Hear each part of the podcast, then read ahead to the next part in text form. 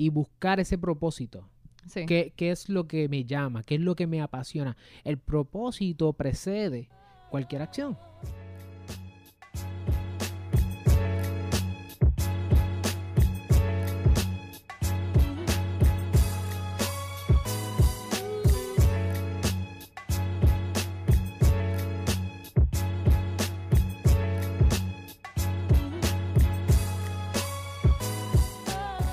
Saludos familia, yo soy el licenciado Alexio Mar Rodríguez, fundador de Cirlo, y sabes que una de mis pasiones es ayudarte a montar, crecer y proteger tu negocio. Por eso en este canal vas a encontrar contenido semanal sobre empresarismo, propiedad intelectual y la industria de entretenimiento. Hoy, en este episodio, estamos con Viana Palacios de V-Design. Saludos. Yo estoy súper pompeado porque ustedes saben que nosotros comenzamos una serie nueva que por ahora se llama el Proyecto Piloto, este, esperando que no tengamos problemas con otra gente por el nombre. Pero en esta serie nosotros lo que hacemos es entrevistar a tus empresarias y empresarios favoritos en Puerto Rico. La semana pasada estuvimos con Mildred de Business Squad, la pueden buscarla ya también en esa entrevista. Y hoy estamos con Viana Palacios. Viana, Viana Palacios tiene más de 3.300 seguidores en las redes sociales y ella es diseñadora gráfica, así que queremos aprender de ella, quién es su trasfondo, por qué decidió emprender y queremos darte un behind the scenes a quién es la persona detrás de V-Design. Hola Viana, ¿cómo Saludos. estás? Muy emocionada de ¿Todo estar bien? aquí. Sí, todo muy bien. Viana también es youtuber. ¿Eres youtuber? Sí, hay, eh, en comienzos, ¿verdad? Pero. ¿Tienes pero IGTV? Sí, IGTV. Eh, me pueden buscar en las redes sociales como V-Design PR. V es V-E-E Design PR. Y van a encontrar videitos chéveres, unos tips en IGTV. Súper chévere, súper chévere. Habla de distintos temas respecto al proceso del branding, ¿verdad? Sí, sí. Y Viana, queremos saber quién tú eres, eh, de dónde vienes, cuál es tu trasfondo. Ok, pues saludos a todos los que nos están viendo o escuchándonos, porque esto está a través de podcast. También ¿verdad? estamos a través de podcast. Eh, mi nombre es Viana Palacios, yo soy diseñador gráfico y fundadora de V-Design, donde eh, ofrecemos servicios no solamente a compañías, sino también a individuos eh, dirigidos a- al diseño gráfico, pero con un enfoque bien, bien particular, centrándonos en lo que es el branding o en lo que conocen en español también como diseño de identidad corporativa. Identidad corporativa, Sí. que no es lo mismo que marca, entonces. No, no, no. Eh, la marca tú pues, se desarrolla de muchas formas, ¿verdad? Pero el primer paso eh, para comenzar a desarrollar esta marca es diseñar el, el- lo que viene siendo el branding, que en- esencialmente yo lo, yo lo pienso como una persona, ¿verdad? Eh, una persona pues tiene un rostro, tiene una, una forma de vestir, una forma de expresarse, una personalidad. Para mí las marcas son así también. Y entonces nosotros lo que nos encargamos de hacer es diseñarle a esa persona, darle un rostro, darle una manera de hablar, una forma de vestir, y todo eso se hace a, través del, del diseño visual. Así que el branding básicamente son todos los aspectos o todos los elementos visuales de una marca, que es lo que recibe el público, que es con, con qué se identifica. Eh, pero la marca definitivamente necesita, necesita muchas más cosas además de, de, de cómo se ve, sino también cómo se expresa. Eh, y, y definitivamente tiene una marca que representa, ¿verdad? Una, una compañía debe tener un buen servicio porque te puedes ver muy bien. Pero si tu servicio tu producto, ¿verdad? No, no, es, no Es una funciona. porquería. o una porquería, pues el branding no te va a salvar. Ok, así que ese, eso es lo que tú te dedicas, ese Sí. es tu modelo de negocio, tú ayudas a las personas a Sí. crear a esta, a esta persona, ¿verdad? Que es la identidad. Cómo es que de ahora en adelante eh, nos vamos a comunicar, cómo nos vamos a ver, Sí, qué tipo de comida nos gusta, qué música escuchamos. Vas a asociar distintas, distintas cosas con la marca, con esta persona que es el branding. que es la marca. Ok. Sí. Y entonces, ¿cuál es tu, cuál es tu trasfondo? ¿Cómo tú llegas a V-Design? Eh, pues mira, es, es bien interesante porque yo no, no, no estaba pensando en, en ser diseñadora. Esto, yo cuando comencé a estudiar en la universidad, eh, yo hice mi bachillerato en administración de empresas. Y ¿Dónde estudiaste? en la UPR de Río Piedras. Ok. El, el bachillerato y la maestría luego la hice en, en Atlantic, en Guaynabo. En Guaynabo. Entonces, que eso- me voy a ir un poco para atrás porque desde pequeña Eh, a mí siempre me había gustado el dibujo y las artes. Y mi, mi familia, o sea, mis mi papás se dieron cuenta de eso era lo que yo hacía todo el tiempo. No, casi nunca me veías con juguetes, sino que me veías con un lápiz y un papel y, dibujando. Y querían como que sacarme, o sea, desarrollar ese, esa habilidad o esa fortaleza que vieron en mí, pero yo tenía cero paciencia para sentarme en un salón de clases a aprender como cosas bien técnicas y básicas. Tú sabes que te enseñan primero pues el sombreado, que si de dónde viene la luz. Y yo no tenía, no tenía paciencia para eso. clase que me ponía a coger de arte, clase que yo eh, abandonaba. En la música eso es como el solfeo. Yo, yo me ah, acuerdo sí, cuando sí, yo entré a estudiar en, la escuela, en la Escuela Libre de Música de Cagua, yo trataba de hacer el solfeo y definitivamente que era una experiencia fea. era un asunto que uno decía, el solfeo, para los que no sepan, es la lectura a tiempo de un, de un pentagrama. Entonces las notas, que si do, que si re, y en el tiempo que es, y eso era súper aburrido. Sí, he escuchado otros otros músicos decirme eso de, los pentagramas. Ajá. Pero esa es que es una clase bien odiosa. Ajá. Pero es la, es la base que uno necesita. Yo me quité. Claro.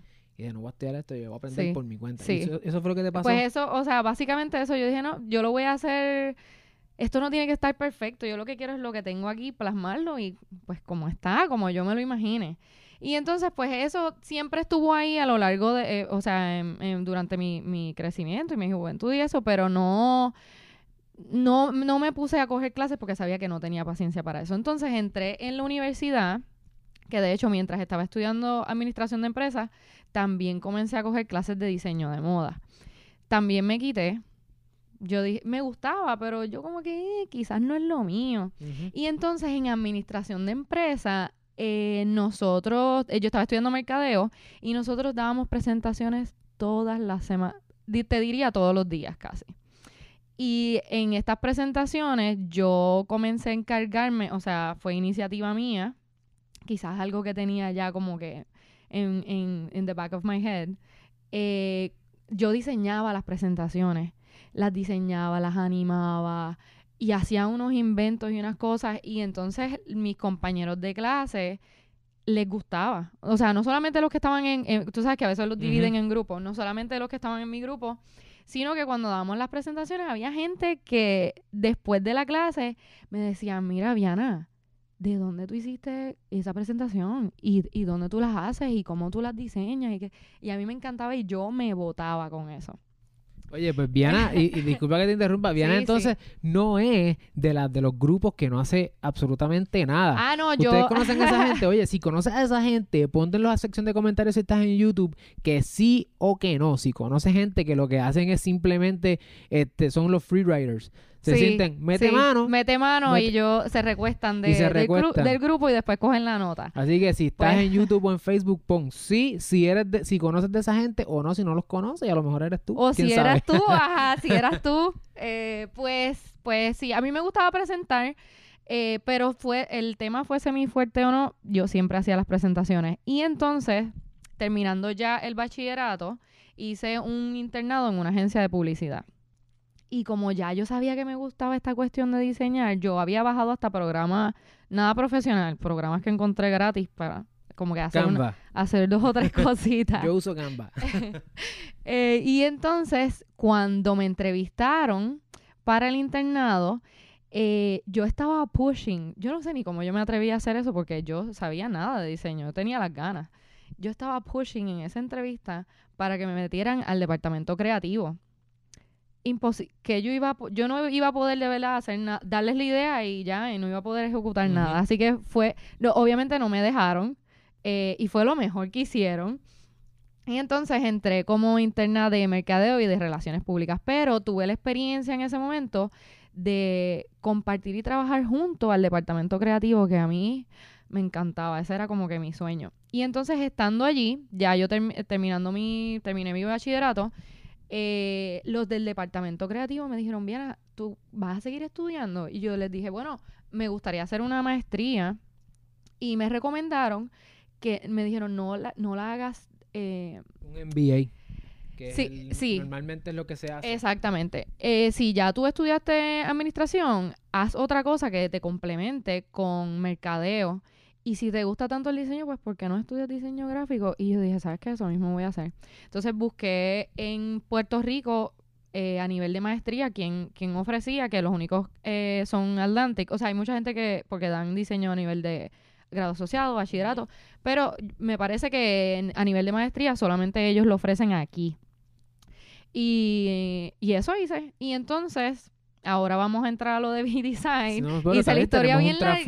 Pero eh, estando, cuando estaba haciendo la maestría, yo estaba trabajando en un food truck. Nada que ver con, con diseño.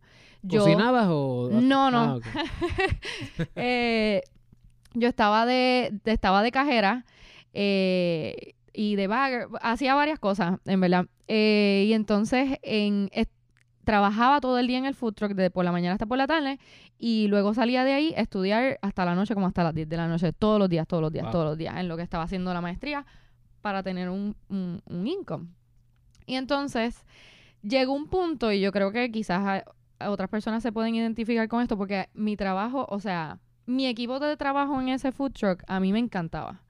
Y mis jefes, los, los dueños del, del negocio, eran una, son, porque existen, son un amor de verdad. Así que yo, mi equipo era muy bueno, yo la pasaba muy bien, pero llegó un momento dado que yo sabía que yo no estaba feliz. O sea, yo me levantaba, eh, hubo veces, y esto le ha pasado, sé que le ha pasado a otras personas, hubo veces que yo me levantaba y de camino al trabajo era llorando porque eso no era lo que, no, no era lo que yo Oye, quería hacer. Y te voy a decir más. Sí. A mí me pasó.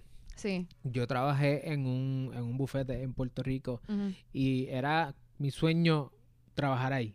Este, y la gente brutal, o sea, todo el ambiente excelente. Tengo muchas amistades que trabajan allí y los quiero mucho. Pero deep down, yo sentía que eso no me llenaba. Sí. Y a veces puede parecer, puede parecer que tú digas contra, este es mi sueño o esto es lo que yo quiero hacer, o a lo mejor estás en una etapa de transición, pero como quiera, puedes estar en un- una posición en tu vida, en una temporada de tu vida que tú te digas, yo sé que esto no es lo que yo quiero hacer Sí. po- por aquí para abajo, ¿verdad? Claro. Y buscar ese propósito. Sí. ¿Qué, ¿Qué es lo que me llama? ¿Qué es lo que me apasiona? El propósito precede cualquier acción. Entonces nosotros tenemos que decir, ¿cuál es mi llamado? Sí. ¿Hacia dónde me dirijo? Y Sí. me imagino que en ese momento tuviste algún episodio de, de enlightenment. Ajá, no estaba, o sea, yo creo que mi enlightenment y fue bastante impulsivo porque yo, yo dije, yo me voy a ir de aquí. Yo estaba segura de que estar en un food truck, pues no era, eso no era mi sueño de vida y yo sabía que no iba a estar ahí por siempre. Eh, pero yo dije, no, yo no, yo no, aunque me gusta mi equipo y todo, yo no estoy feliz aquí, yo tengo que hacer algo que, que me guste.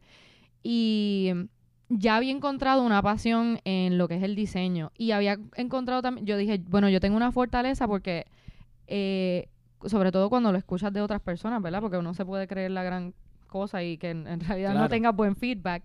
Eh, pero de mis familiares, de mis compañeros de, de en la maestría, de mis profesores, eh, había un muy buen feedback y yo dije, ok, bueno, pues aquí hay algo. Ahorré todo lo que, todo lo que iba entrando de, del trabajo en, en el carrito de comida y un día dije, me voy.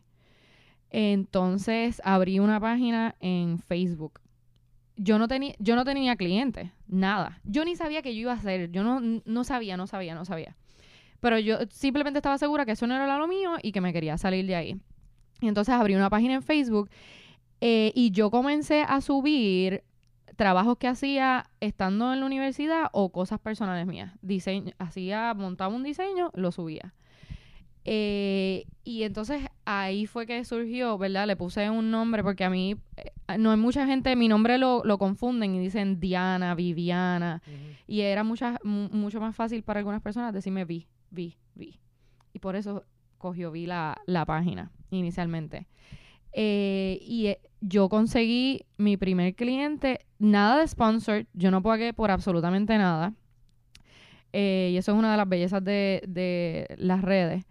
Eh, ahí fue que conseguí mi primer cliente por yo estar simplemente subiendo las cosas que hacía, las ponía, las ponía, las ponía, las ponía. Y no era que tenía una audiencia muy, bien grande, pero en un momento dado alguien me vio y me recomendó Wow. Así que si, si tú estás pensando comenzar un negocio como diseñador o diseñadora gráfico o como creativo o lo que sea que quieras hacer, es importante que tú identifiques ese propósito, no permitas que la falta de acceso a capital te limite. O sea, puedes hacer el bootstrapping, trabajas, ahorras un dinerito, montas tu paginita en Facebook para Claro, empezar. claro. Que es gratis. o sea, abrir la página Es es gratis. Y, Y, y hacer la de Facebook, hacer la de Instagram y es gratis, haces un Twitter, es gratis. Y cuando tú vienes a ver, si tú comienzas a comunicarle a las pocas personas que te conocen, si- o si conocen mucha gente, tú le comunicas qué es lo que tú haces. Sí, Eso atrae a la gente. claro. Y la gente empieza a hablar. Ujú. Y dice, mira, esta muchacha hace un buen trabajo, mira que el muchacho hace un buen trabajo. Y esas son las cosas que eventualmente te posicionan en el mercado lo suficiente para conseguir ese primer cliente. Y no, eh, o sea, nunca publi- utilízalo a tu favor porque tú no sabes a, a manos de quién puede llegar o quién lo pueda ver que te necesite. Porque he tenido diseñadores que me dicen, mira, yo quiero comenzar, yo quiero comenzar, yo quiero comenzar, pero yo no le he hecho trabajo a nadie. Y yo, pero haz trabajo para ti y súbelo. No sabes quién y es, y es gratis. Eh, así que... No hay que- excusa. sí, no hay excusa. No hay excusa. y entonces consigues ese, consigues ese primer cliente y, y cuál es tu, cuál es tu mentalidad. Tú dices, bueno, este, contra, tengo uno, dos, tres clientes. ¿Qué es lo próximo? Pues yo en realidad, como ya me había ido del, del carrito de comida, yo dije, bueno, pues voy a, voy a tomarlo, una persona que necesitaba un diseño, y yo dije, pues voy a tomarlo porque igual no estoy haciendo nada. Y yo todavía no estaba en miras de un negocio, simplemente llegó una persona con una necesidad que yo podía resolver. eh, y entonces yo dije, pues me gano unos, me gano unos chavitos de eso. Y entonces después llegó otra per- la persona, pues se fue, se fue muy contenta. Eh, de hecho, regresó para un segundo trabajo. Luego me recomendaron y así fue poquito a poco. Y en el momento que yo dije, estaba culminando mis estudios y tenía ya varios, a veces recibía más de lo que podía en realidad producir porque estaba, me- eh, la maestría me consumía mucho tiempo. Entonces yo dije, aquí hay una oportunidad. Hay una oportunidad. Si ya están eh, demandando más de lo que yo puedo, yo dije, aquí hay una oportunidad para yo ayudar, o sea, lo que a mí me gusta, me apasiona tanto y donde yo por lo menos tengo una, una fortaleza, yo puedo ayudar a otras personas. Y ahí fue que yo dije, pues vamos a hacerlo oficial, porque también quería estar en ley, que también quería, o sea, quería hacer las cosas bien hechas. Eh, y entonces cuando culminé la maestría y yo dije, vamos a ver si yo puedo hacer esto full time. Eh, na- yo no estaba ni, esto no, es que no fue ni, ni siquiera planificado. Eh, yo dije, vamos a ver si yo puedo hacer esto full time. Y pues gracias a Dios, eh, o sea, se siguieron, com- siguieron llegando los clientes, eh, muchas recomendaciones también. Eh, y ya ha, ha sido muy bueno. Después de eso, pues hemos seguido creciendo. O sea, he tenido que ya subcontratar a otras personas para ampliar mi... eh, mi- claro, porque yo también, yo soy una. y al comienzo, y entonces uno, uno le toca hacerlo todo, ¿no? Y también, este, diferentes diseñadores se dedican a distintas cosas. Eh, cada diseñador tiene su fortaleza. No todo el mundo trabaja en branding. ¿Y, y, ¿Y qué es lo que tú entiendes que es tu fortaleza? Que tú digas, ok, hay diseñadores y diseñadoras allá afuera, pero yo soy la mejor en esto. Eh, no, definitivamente la identidad corporativa, aparte de que es lo más, lo más que me gusta desarrollar. Ese es mi fuerte. Y yo les respeto también eh, las fortalezas a otros diseñadores en cuanto a animación. Lo que pasa es que la gente piensa que todos hacemos lo mismo. Y en realidad eh, cada diseñador tiene su enfoque. Hay unos que hacen de todo y hay otros que se especializan en algo, como yo lo hago con, con el desarrollo de identidad corporativa. Exacto, hay otros de animación, diseño web eh, y así por el estilo. Oye, y eso pasa en la profesión, por lo menos yo como abogado, Sí, eh, hay abogados que pretenden hacerlo todo. ok. Entonces, Sí, el derecho es am- súper amplio. O sea, piensa en un problema, ese problema lo más seguro tiene consecuencias legales. En cualquier problema que tú pienses. claro. En mi caso, yo decidí eh, hacer algo que mucha gente le tiene miedo. Que, que igual que tú, especializarse. O sea, yo dentro del campo del derecho, yo no puedo decir que yo soy un especialista porque los cánones de ética nos dicen que no podemos vendernos así, Mm, pero mi práctica se enfoca Sí, en tres áreas nada más. ok. Y esas tres áreas tienen en común un, un tema, que es la propiedad intelectual. Yo Ujú. nada más trabajo propiedad intelectual startups y entretenimiento y todo eso tiene que ver con lo mismo, que es propiedad intelectual y emprender en la, en la industria creativa. Eso conlleva riesgo. Y tú asumiste ese riesgo Claro. de especializarte y decir, ok, Sí. yo voy a ser la mejor en, en esto. esto. Y requiere uno reconocerse y decir, ok, ¿cuál es mi fortaleza? Sí. ¿Cómo yo me puedo diferenciar de mi competencia? Y eso es importante porque significa, Diana, que para ti el dinero no lo es todo.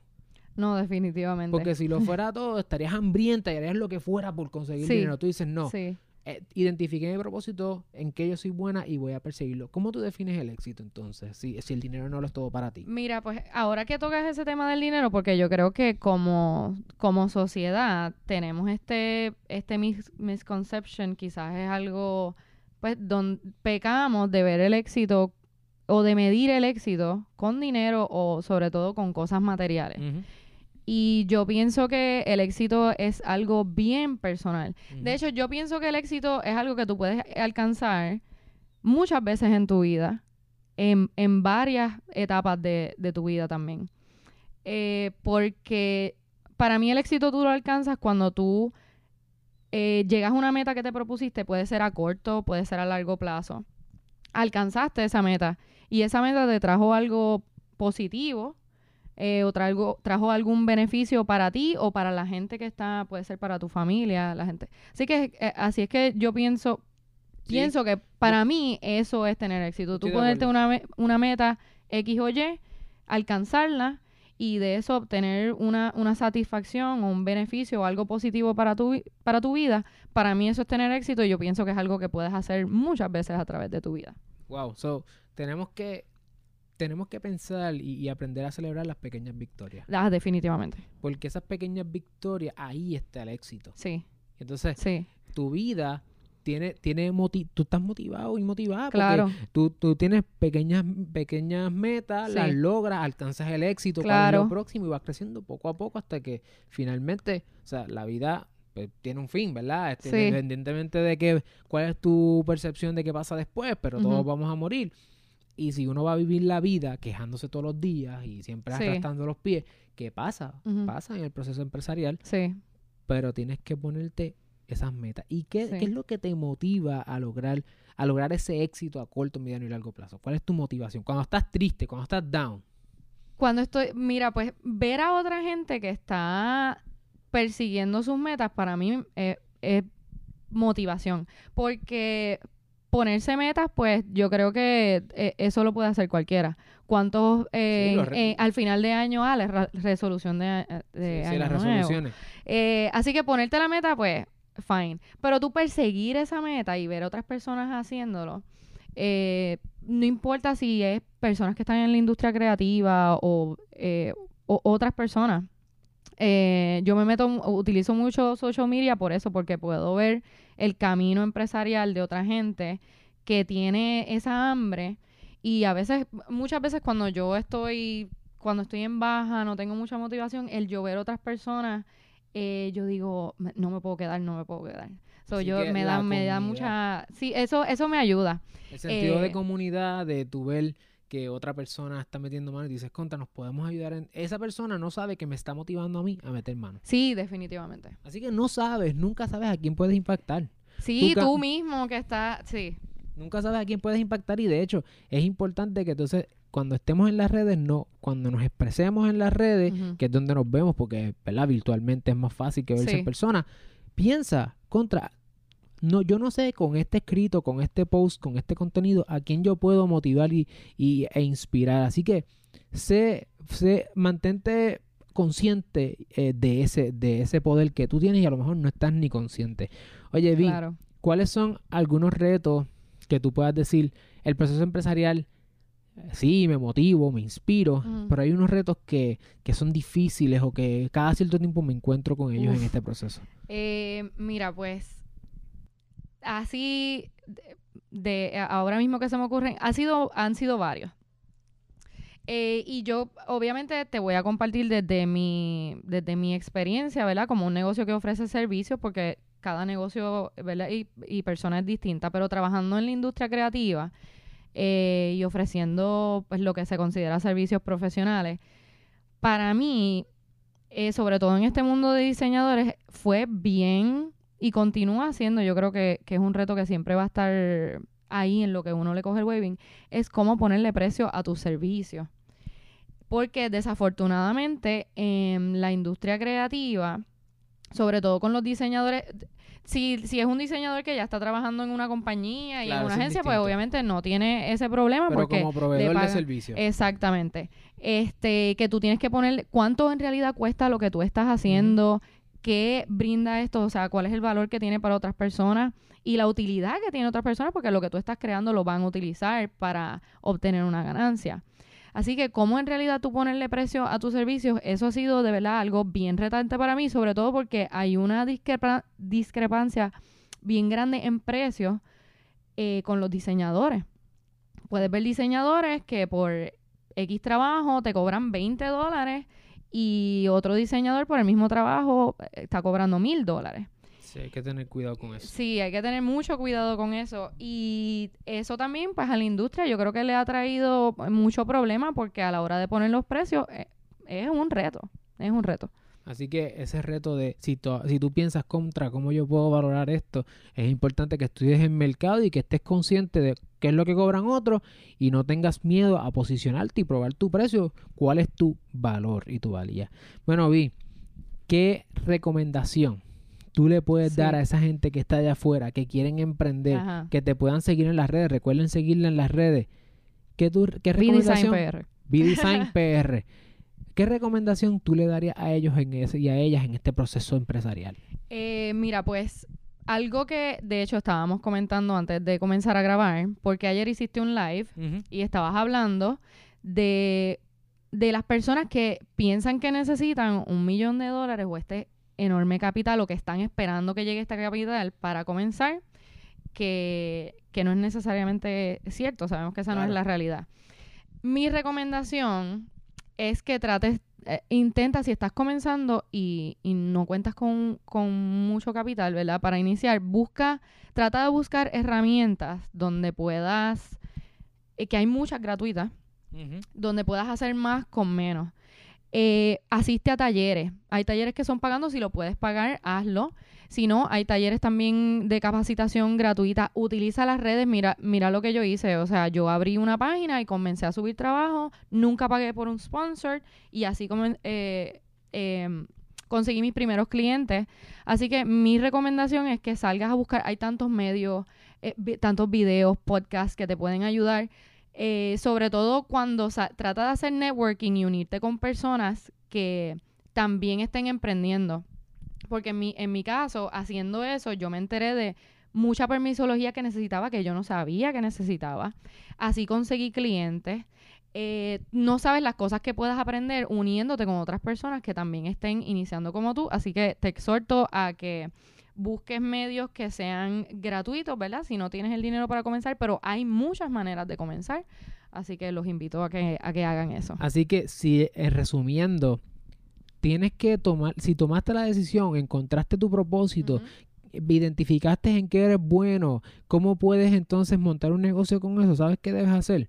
Debes perseguirlo, debes perseguirlo y no permitir que cualquier otra cosa te aguante eh, y, y te afecte en el proceso empresarial porque no hay otro límite para tu negocio que no seas tú.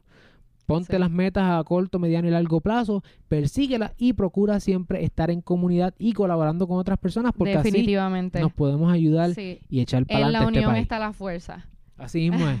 Así que bueno, gracias Diana por acompañarnos No, en gracias a este ti, Alex Omar, episodio. por invitarme. Si estás, Gracias un millón. eh, gracias a ti. Si estás viéndonos a través de YouTube o por Facebook, asegúrate de darle like, seguirnos, eh, suscribirte si estás en YouTube y darle a la campana para que te mantengas informado. Al igual que si estás escuchándonos por formato podcast, ya sea en Spotify o Apple Podcast, procura ir a Apple Podcast y darnos ahí un cariñito, unas estrellitas o algo. Danos un cariño para nosotros seguir para adelante. Sí, claro Así sí. que nos vemos en la próxima. Gracias. Chao.